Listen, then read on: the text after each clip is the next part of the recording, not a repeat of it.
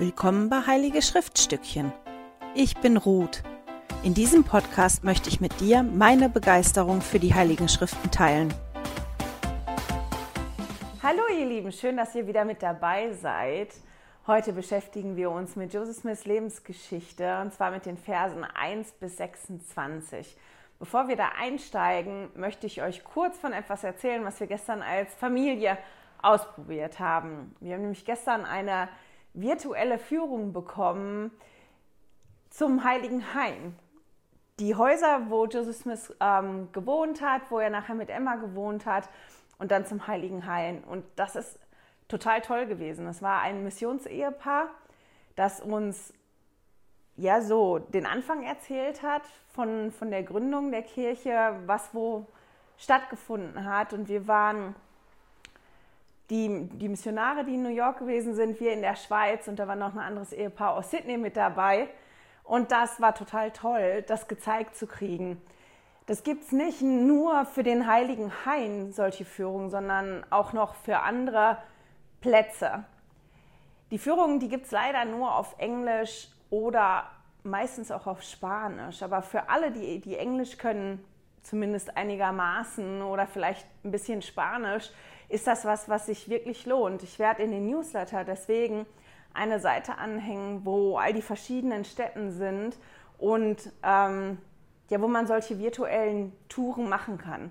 Für die, die kein Englisch und Spanisch können, gibt es an vielen Orten die Möglichkeit, sich Fotos anzugucken. Das ist zum Beispiel, dass ich mir Fotos angeguckt habe vom Brigham Youngs Haus. Die sind halt wirklich reingegangen und haben das fotografiert. Das kann man auch machen, wenn man kein Englisch versteht. Auch die Seiten werde ich an den Newsletter unten dranhängen, weil ich gedacht habe, das ist ja so ein schönes Hilfsmittel, um ein Gefühl dafür zu bekommen, wie haben die denn gelebt? Wie war das denn damals? Weil manchmal ist es ja schwierig, sich ja da hinein zu versetzen, weil wir so verwurzelt sind in unserem Leben und die, die sich nicht mit Geschichte befassen, das ja nicht wissen. Wie groß war denn ein Haus und mit wie vielen Leuten auf wie wenig Fläche haben die gelebt und warum haben die manchmal Schwierigkeiten gehabt, die wir vielleicht gar nicht nachvollziehen können, weil wir gar nicht wissen, wie das Leben von denen gewesen ist. Und deswegen werde ich das im Newsletter unten dranhängen. Genau, fangen wir an. Wir beschäftigen uns mit einem Teil der Lebensgeschichte von Joseph Smith. Und bevor wir da reingehen, möchte ich ein paar Worte dazu verlieren, wie das überhaupt möglich geworden ist, dass Joseph Smith lesen konnte in der Bibel, dass er diese erste Vision haben konnte und dass ich das immer wieder beeindruckend finde, wie, ja, wie toll der Vater im Himmel manche Sachen choreografiert und ähm, dass der einen tollen Plan hat. Damit Joseph Smith überhaupt in der Lage gewesen ist, alleine in der Bibel zu lesen, dafür ja, musste der Buchdruck erfunden werden. Die Bibel musste übersetzt werden aus dem Hebräischen und aus dem Lateinischen. Im Mittelalter wurde die ja in Lateinisch in den, in den Kirchen auch noch nach dem Mittelalter ganz lange wurde die ja in den Kirchen auf Lateinisch vorgelesen und von den Priestern ausgelegt. Und es gab einige Reformatoren, ich meine, der bekannteste in unseren Gefilden ist Martin Luther, aber auch John Wycliffe, ähm, Roger Williams, Tydell, ich glaube Tydell hieß der ja, William, nee, nicht Tydell, Tyndale, genau, Tyndale, ich hoffe, ich spreche das richtig aus. Die haben geholfen, die Kirche zu reformieren, Dinge festzustellen, die nicht richtig gelaufen ist und dafür zu sorgen, dass die Bibel jedem zugänglich ist, dass wirklich ein Farmersjunge das lesen konnte in seiner Sprache und dafür nicht einen Priester brauchte, der ihm das auslegte. Das andere, das kann man super, wenn man das Buch hat oder die App in Heilige lesen, ist, dass es ja einen Vulkanausbruch gab, ja, der das ganze Jahr lang noch die Asche, die in der Atmosphäre war, noch über ein Jahr lang das Wetter beeinflusst. Dadurch sind viele ja, Ernten kaputt gegangen und viele Familien haben Schwierigkeiten gehabt, unter anderem die Familie von Joseph Smith. Und deswegen sind die umgezogen, um ein anderes Stück Land ja zu bebauen. Und die sind von einem Ort, der weiter entfernt gewesen ist von den goldenen Platten, direkt um die Ecke gezogen, von da, wo die goldenen Platten versteckt gewesen sind. Und da gibt es noch ganz viele andere Punkte, wenn man da genau reinguckt. Und ich finde es faszinierend, wenn man sich damit beschäftigt, zu gucken, ja, wie der Vater im Himmel seine Finger im Spiel hat, manche Dinge wirklich möglich zu machen. Und das beeindruckt mich immer sehr. Von der Lebensgeschichte gibt es mehrere Versionen. Es gibt vier, die von Joseph Smith sind, die er selber aufgeschrieben hat oder jemanden diktiert hat. Es gibt dann noch andere Versionen von Leuten, die Joseph Smith haben darüber sprechen hören. Und diese vier verschiedenen Versionen von Joseph Smith, die findet ihr auch ganz einfach in der Kirchen-App oder auf der Kirchen-Webseite. In der Kirchen-App ist das, glaube ich, der Punkt, wenn ich das jetzt richtig habe, ähm, die Geschichte der Wiederherstellung. Darunter ist ziemlich viel Material zur Wiederherstellung zusammengestellt und das lohnt sich auch da reinzugucken zwischendrin. In der köstlichen Perle ist die, die unter den Mitgliedern die bekannteste ist, mit der wir uns eigentlich auch beschäftigen. Jetzt aber, ich möchte manche Punkte aus den anderen Versionen mit reinnehmen. Das haben die im Übrigen auch in dem Buch Die Heilige gemacht, wenn man da die, die Geschichte liest. Da sind Punkte, die aus den verschiedenen Versionen sind, weil die sind im Großen und Ganzen gleich, unterscheiden sich ja bei manchen Punkten. Ihr kennt das, wenn man irgendwas ganz Beeindruckendes erlebt und das verschiedenen Leuten erzählt, legt man manchmal sein Augenmerk auf ja, unterschiedliche Details und lässt dafür ein anderes Detail raus. Und so ist das auch mit den vier Versionen. Die stimmen im Großen und Ganzen überein, aber manche Kleinigkeiten, die werden in dem einen beschrieben, in dem anderen nicht. So, steigen wir jetzt wirklich ein in die Joseph Smith Lebensgeschichte. Die Verse 1 und 2, die beschreiben, warum diese Version der Lebensgeschichte geschrieben worden ist, warum Joseph Smith die diktiert hat und von dem Schreiber hat niederschreiben lassen. Und zwar, weil es viele Gerüchte gab, die im Umlauf gewesen sind. Und ein Satz, den fand ich total toll. Jetzt muss ich mal gucken, dass ich den finde. Der ist im Vers 1, der ist nur so ewig lang, der Vers. Dass ich den nicht komme. Der ist fast im unteren Drittel, steht das im Vers 1 habe ich mich veranlasst gesehen, diese Darstellung zu schreiben, um die Öffentlichkeit eines Besseren zu belehren. Den fand ich so toll, um die Öffentlichkeit eines Besseren zu belehren. Deswegen schreibe ich das jetzt hier alles mal auf. Und dann kommt direkt hinterher, und allen Wahrheitssuchenden die Tatsachen über mich und die Kirche so zu vermitteln, wie sie sich zugetragen haben, soweit mir diese Tatsachen zur Verfügung stehen. Also Joseph Smith wollte wirklich ein paar Dinge klarstellen, da waren Gerüchte im Umlauf. Und ich fand die Formulierung so toll, die Öffentlichkeit eines Besseren zu belehren und den Wahrheitssuchenden ja das Richtige an die Hand zu geben und dass die nicht nur diese Gerüchte als Quelle haben, sondern das von ihm als, als Quelle haben. In den Versen 3 und 4 stellt Joseph Smith seine Familie vor. Und ich bin ehrlich gesagt meistens über die ersten ja, auf jeden Fall vier, fünf oder sechs Verse immer drüber gesprungen, um zu gucken, okay, wann fängt die Geschichte da wirklich an. Das war für mich so ein Geplänkel. Und als ich das diesmal gelesen habe, habe ich mich halt wirklich gefragt, wieso stellt denn Joseph Smith seine Familie vor? Wieso geht er hin und, und, und stellt die vor und zählt die alle namentlich auch wirklich auf? Ich kann das natürlich nicht beantworten, weil ich kann ihn ja nicht fragen. Aber das, was ich mir gedacht habe, ist, Joseph Smiths Familie hat für ihn eine sehr wichtige Rolle gespielt. Die waren sehr eng und auch während der Wiederherstellung haben die ihn wirklich unterstützt. Und ich glaube, ohne die Unterstützung seiner Familie wäre viel, vieles nicht so möglich gewesen. Und dass er das vielleicht deshalb ja, für wichtig hält, die hier auch am Anfang vorzustellen mit Namen. Der hat eine ganz tolle Familie gehabt, die haben großen Zusammenhalt gehabt, die waren christlich. Joseph Smith ist christlich erzogen worden und seine Eltern waren beide auf der Suche nach der Wahrheit. Die haben das beide auf eine andere Art und Weise gemacht. Sein Vater hat vor allem in der Bibel gelesen, hatte aber Schwierigkeiten mit den Kirchen da, weil er gesagt hat, das ist nicht das, was er liest in der Bibel. Deswegen hat er sich halt auf die Bibel konzentriert und seine Mutter hat verschiedene Kirchen besucht und sich nachher auch eine angeschlossen, war aber trotzdem auf der Suche nach der Wahrheit. Und die Familie, bevor die ins Bett gegangen sind, die sind halt wirklich zusammengekommen und haben in den Schriften gelesen, die haben gemeinsam gebetet, die haben gemeinsam Lieder gesungen und Joseph Smith ist wirklich in einem Umfeld groß geworden, wo Glaube ein ganz wichtiger Teil war, auch ja, wirklich ein zentraler Punkt war. Der ist aber auch in der Familie groß geworden,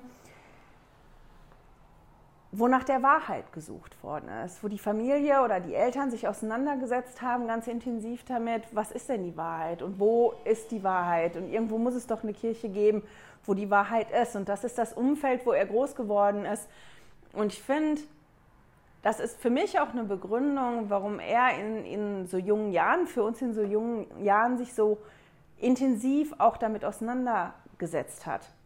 Ich meine, hätte er nicht müssen, aber wenn man groß wird und das eine Frage ist, die auch besprochen wird und man das mitkriegt, ähm, ja, meine Mutter geht und guckt sich verschiedene Kirchen an, die ist auf der Suche nach was, sich selber auch die Fragen zu stellen, die die, die Mutter sich vielleicht ähm, gestellt hat. springen wir mal rein. Joseph Smith erzählt ja dann davon, dass es so eine Phase gab, da wo er gewohnt hat, wo es die Erweckung gab, wo ganz viele verschiedene ja, Priester gekommen sind und, und die Leute wirklich bekehren wollten und das hoch hergegangen ist. Und oft finde ich, es ist schwierig, sich das für uns äh, vorzustellen, weil Religion, zumindest da, wo ich wohne, ja, das spielt im Großen und Ganzen nicht so eine Rolle. Und wir haben hier keine Priester, die rumlaufen und, und sich gegenseitig da drin zu übertrumpfen versuchen, Mitglieder zu, ähm, zu bekommen und ja, Bekehrte zu haben, Leute zu bekehren. Aber ich finde, wenn man den Vers 10 aus der Joseph Smith Lebensgeschichte mal liest und den rausnimmt aus diesem Kontext und den Vers mal nur liest, jetzt nicht bezogen auf Joseph Smiths ähm, Lebensgeschichte, sondern Probiert mal, während ich den jetzt lese, den auf die Welt heute zu beziehen. Inmitten dieses Wortkriegs und Tumults der Meinungen sagte ich mir oft, was ist da zu tun? Welche von all diesen Parteien hat Recht? Oder haben sie allesamt Unrecht? Falls eine von ihnen Recht hat, welche ist es? Und wie soll ich sie erkennen? Wir haben das heutzutage in der Welt vielleicht nicht zum Thema Religion und zum Thema Glauben, aber in ganz vielen anderen Punkten. Wenn man sich anguckt, alleine nur, was jetzt letztes Jahr los was letztes Jahr los gewesen ist, dann finde ich, passt dieses inmitten dieses Wortkriegs und Tumults der Meinungen so doll, weil das ist das, was wir erleben im Moment. Wir haben auch ja Wortkriege und Tumulte der Meinungen und manchmal ist es da schwierig, das zu finden, was richtig ist und was falsch ist. Und bei Joseph Smith war das halt so, dass er auch wissen wollte, welche Religionsgemeinschaft ist denn wahr? Da war wirklich ein Tumult und, und er für sich konnte das halt nicht feststellen, wie das ist.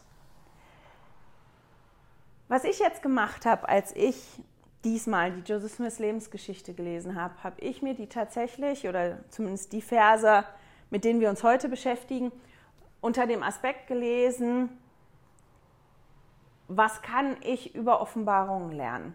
Ich möchte ja für mich das Buch Lehre und Bündnisse dieses Jahr lesen und ein bisschen besser lernen, wie funktioniert das mit Offenbarung eigentlich? Was kann ich für mich mitnehmen? Was sind Punkte, die ich übernehmen kann? Ähm, was sind Schwierigkeiten, die ich habe oder nicht habe? Und zu gucken, finde ich Lösungen dafür. Und unter dem Aspekt habe ich halt auch diese 26 Verse gelesen und das ist das, wie ich ein bisschen mit euch da durchgehen möchte. Ich für mich habe, jetzt muss ich mal, mal nachgucken, tatsächlich zwölf Punkte gefunden, die für mich fast wie so ein Leitfaden, wie funktioniert Offenbarung, sind oder die man so nehmen könnte. Ist ja kein Leitfaden, aber die man so nehmen könnte. Und habe mir dann Gedanken gemacht, okay, wie kann ich das denn, was ich da lese, auf mich beziehen? Und da würde ich gerne mit euch einsteigen drin. Wir lesen hier in der Joseph Smith Lebensgeschichte in, in der köstlichen Perle, dass Joseph Smith ja eine ganze Weile darüber nachgedacht hat. Er hat nachgedacht, jetzt muss ich mal gucken, das steht in Vers 8. In dieser Zeit großer Erregung wurde mein Sinn vom ernsten Nachdenken und innerer Unruhe bewegt. Der nahm halt Anteil, aber das war was, was ihn wirklich umgetrieben hat, diese Frage.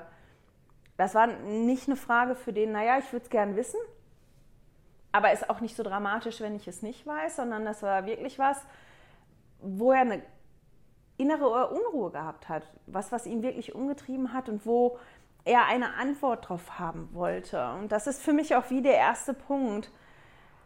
Das habe ich letztes Jahr schon ein paar Mal gesagt. Es geht halt darum, wenn, wenn ich eine Frage habe oder irgendwas nicht verstehe, wie dringend möchte ich denn die Antwort haben? Ist das was, was einfach irgendwie so, ja, was in Ordnung ist, wenn ich das nicht weiß? Oder möchte ich diese Antwort ganz, ganz dringend haben? Und dann sich die Zeit zu nehmen und dann mal wirklich drüber nachzudenken, um vielleicht auch zu einer Lösung zu kommen.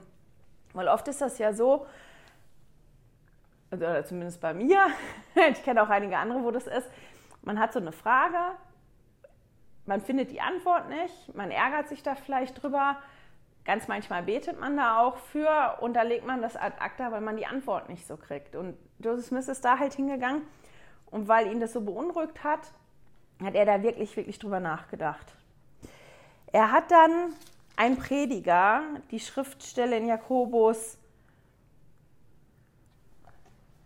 vorlesen hören. Und er ist nach Hause gegangen und hat die für sich selber nochmal nachgelesen. Das können wir hier lesen im Vers 11,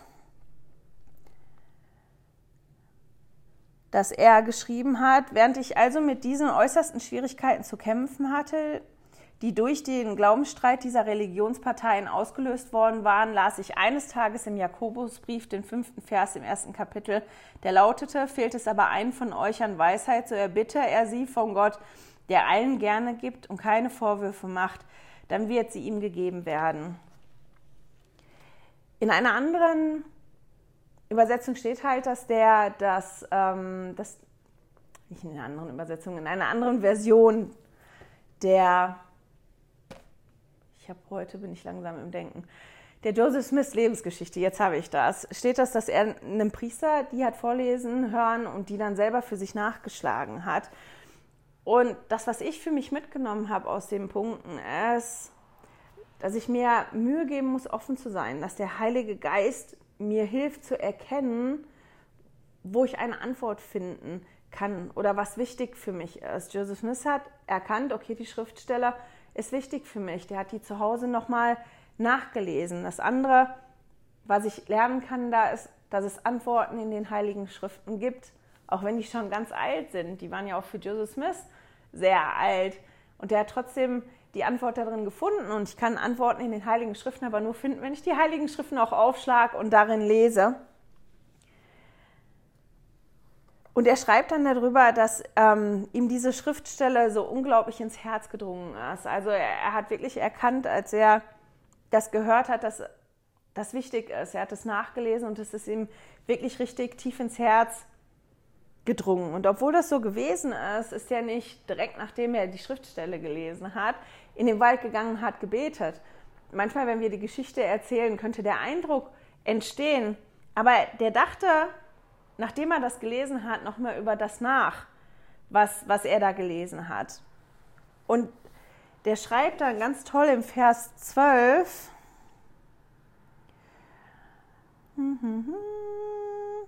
wieder und wieder dachte ich darüber nach, denn ich wusste, wenn überhaupt jemand Weisheit von Gott brauchte, so war ich es.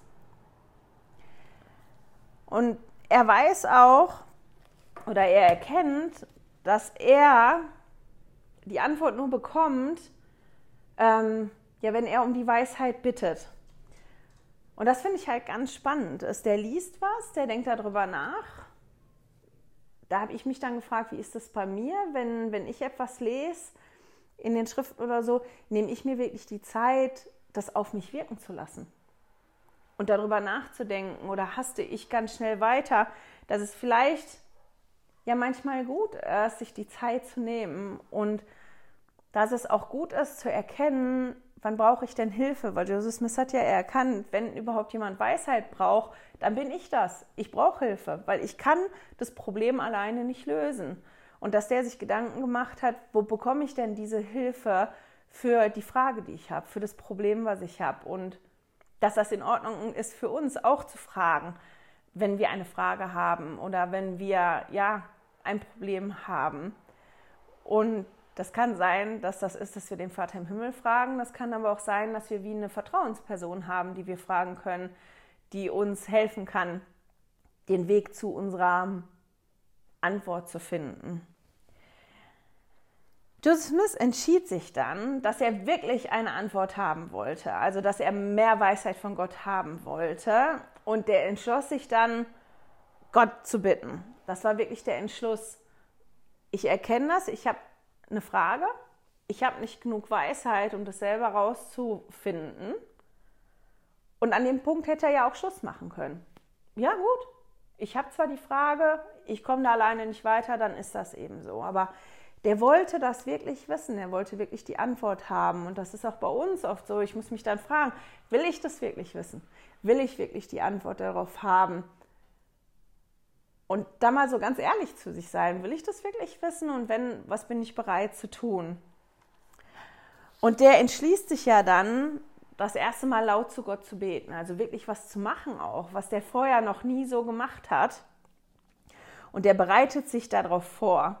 Und das habe ich eigentlich auch immer überlesen. Das fand ich so toll, weil mir das diesmal so aufgefallen ist. Jetzt muss ich mal schnell gucken, in welchem Vers das war. Im Vers 15 können wir dann lesen.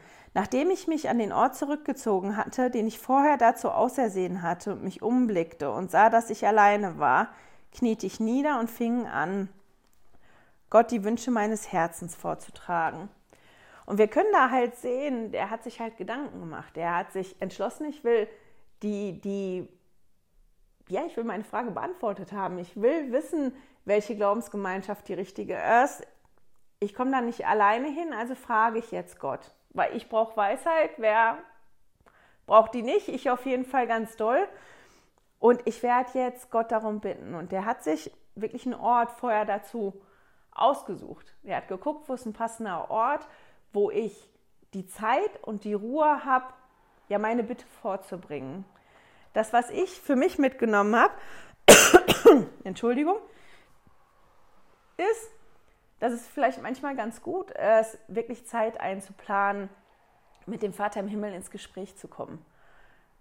Das nicht irgendwie nebenbei nur so zu machen, sondern sich wirklich mal die Zeit zu nehmen. Heute nehme ich mir die Zeit, um mit Gott zu sprechen und sich dafür vielleicht auch einen Raum auszusuchen, bei sich im Umfeld, zu Hause, einen Ort und einen Raum auszusuchen, wo man die Zeit und die Ruhe hat, wirklich ein intensives Gespräch zu führen mit Gott.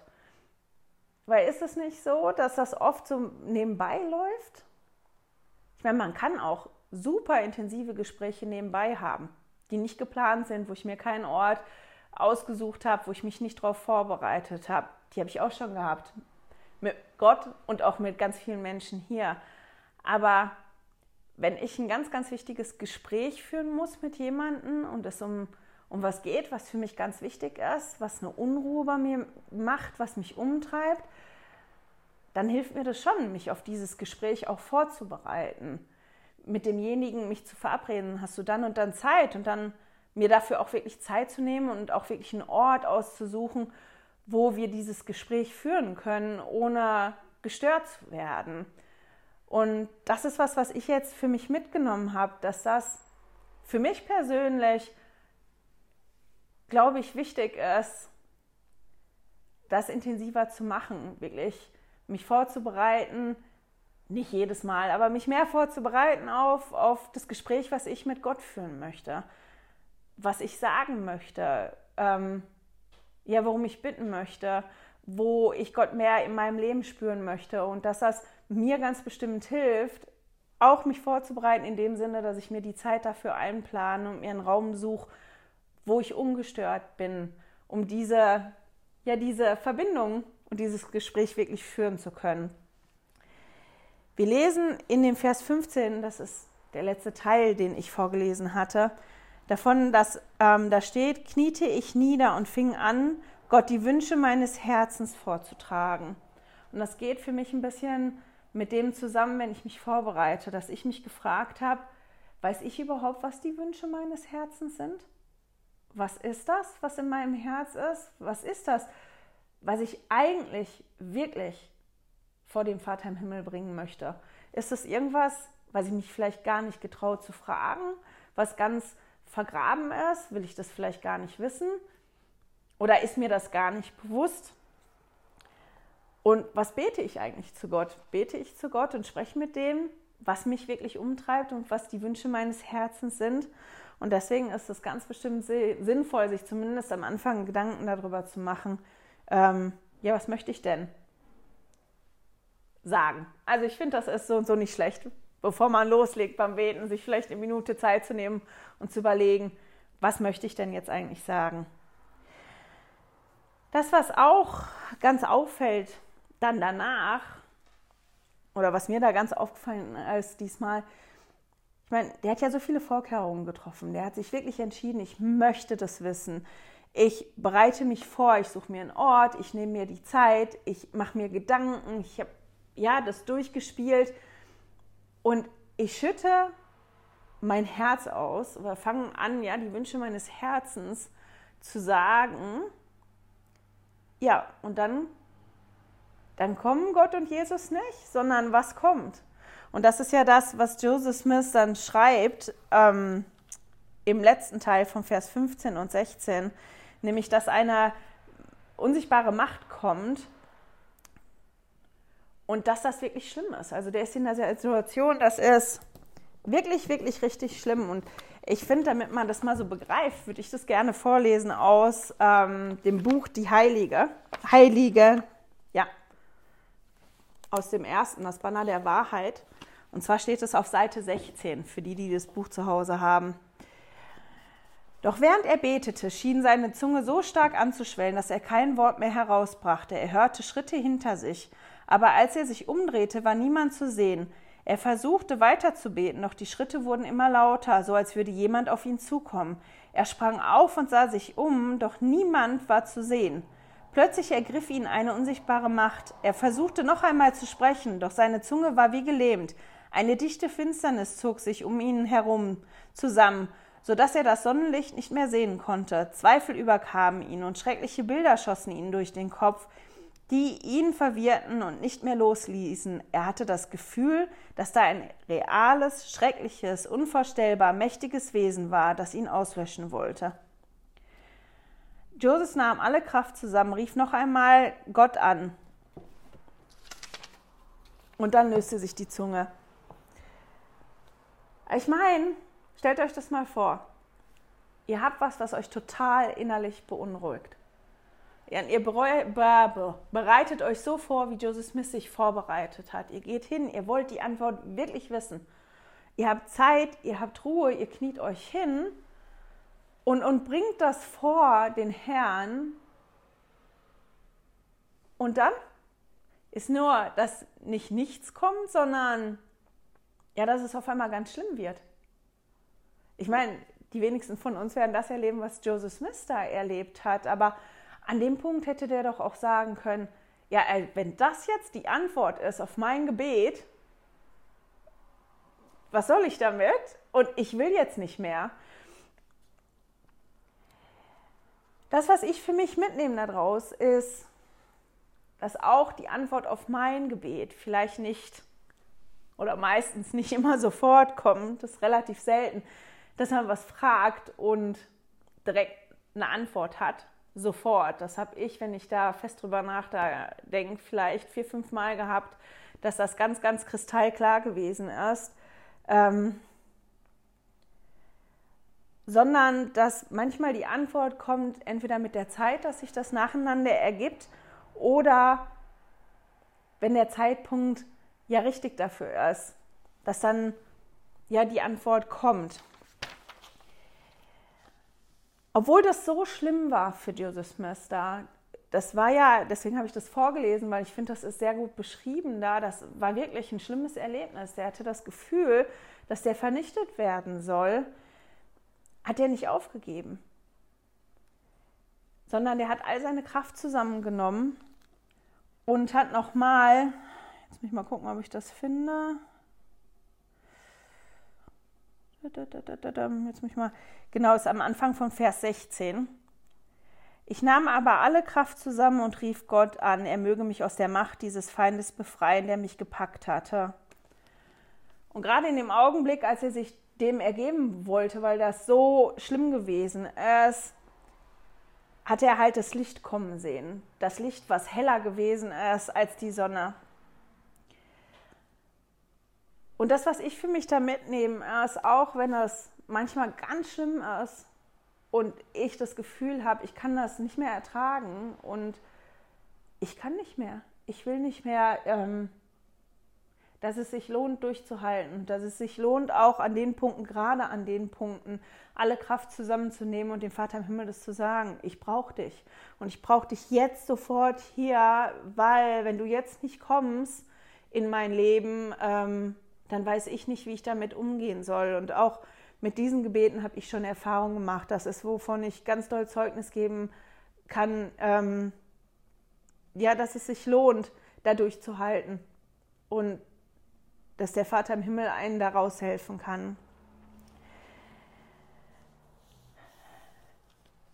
Joseph Smith sieht halt dann dieses helle Licht, was kommt. Hier steht, dass das heller ist als die Sonne. In einer anderen Version beschreibt er das, ähm, dass das wie Feuer ist. Das muss wohl ausgesehen haben, als wenn die Bäume in Feuer aufgehen. Ich weiß nicht, ob das für mich so eine Erlösung im ersten Moment gewesen ist. Ich stelle mir das ja immer dann alles bildlich vor. Der lag da, der wurde angegriffen von dieser Macht, die mächtig war, die er sich ergeben wollte. Und dann kommt dann Licht runter, was aussieht, was die Bäume in Flammen steckt und das kommt direkt auf dich zu. Ich glaube, ich hätte mich am Anfang ein bisschen erschrocken. Aber wir lesen ja dann davon, dass Jesus da den Vater im Himmel und Jesus gesehen hat.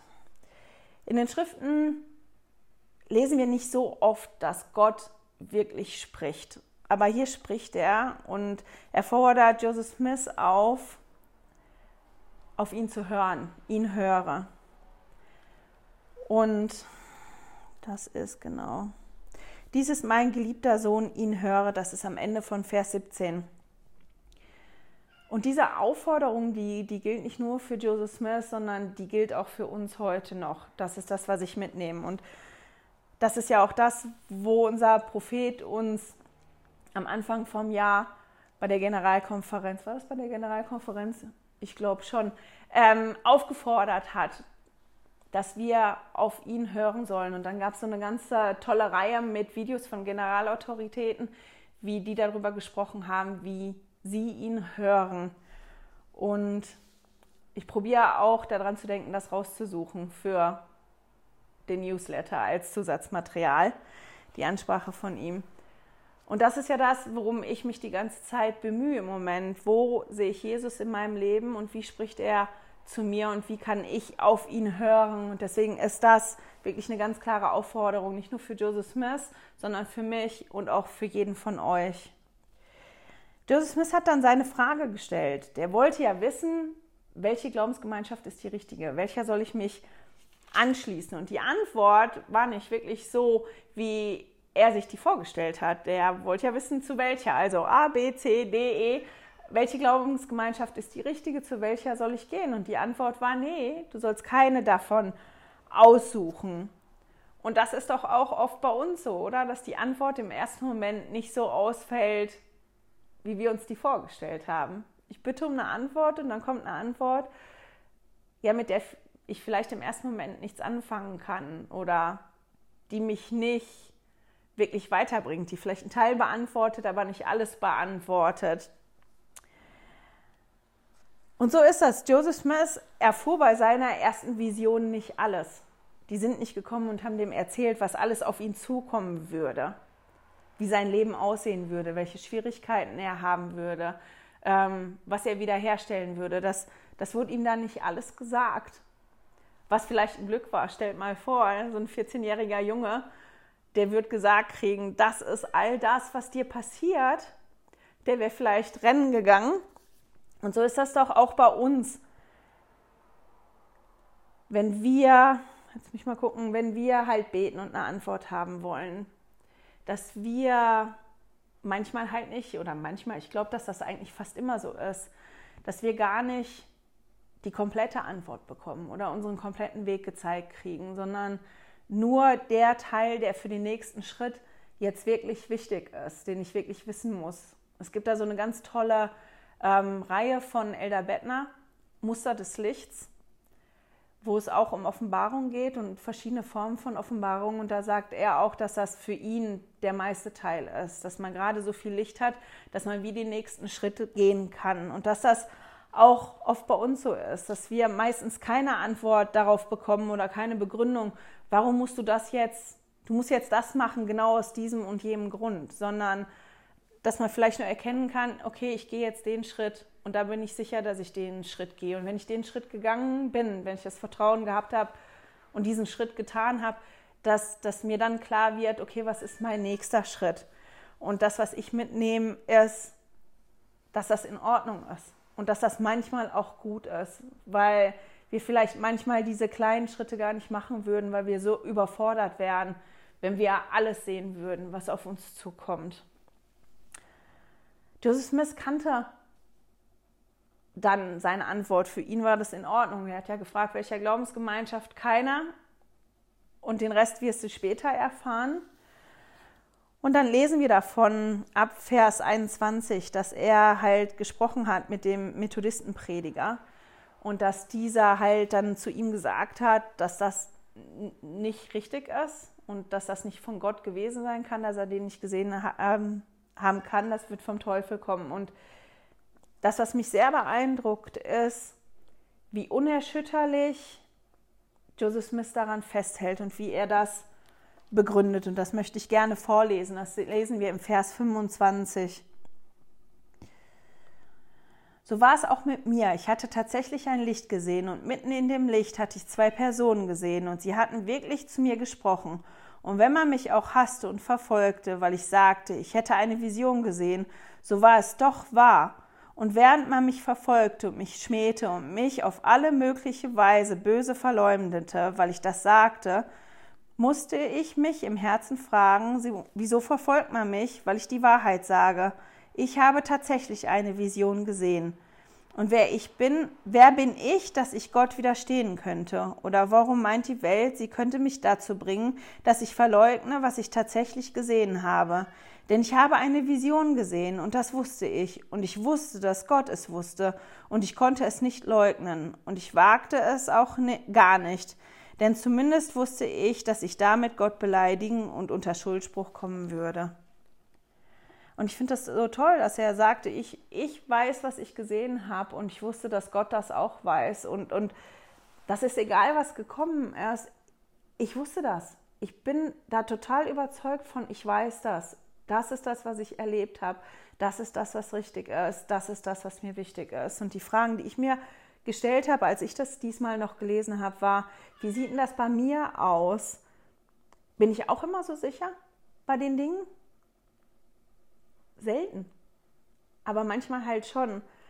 Und halte ich fest an meinen Antworten, an meinen Offenbarungen, an dem, was ich ähm, erlebt habe?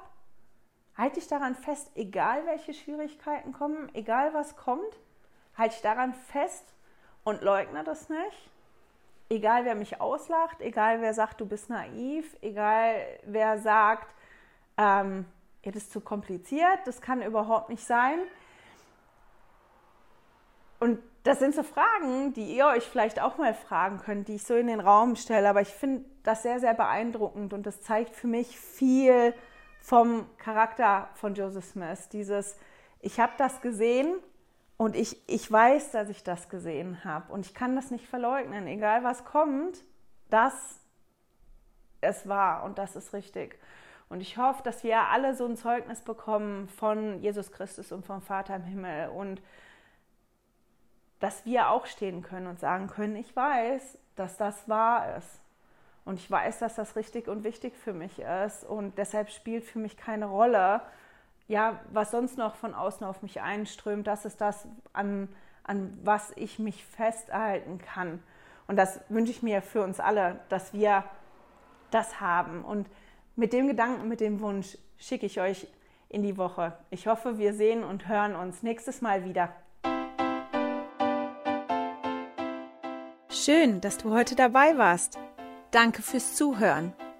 Diese Audioaufnahme wurde aus einem Video auf meinem YouTube-Kanal entnommen.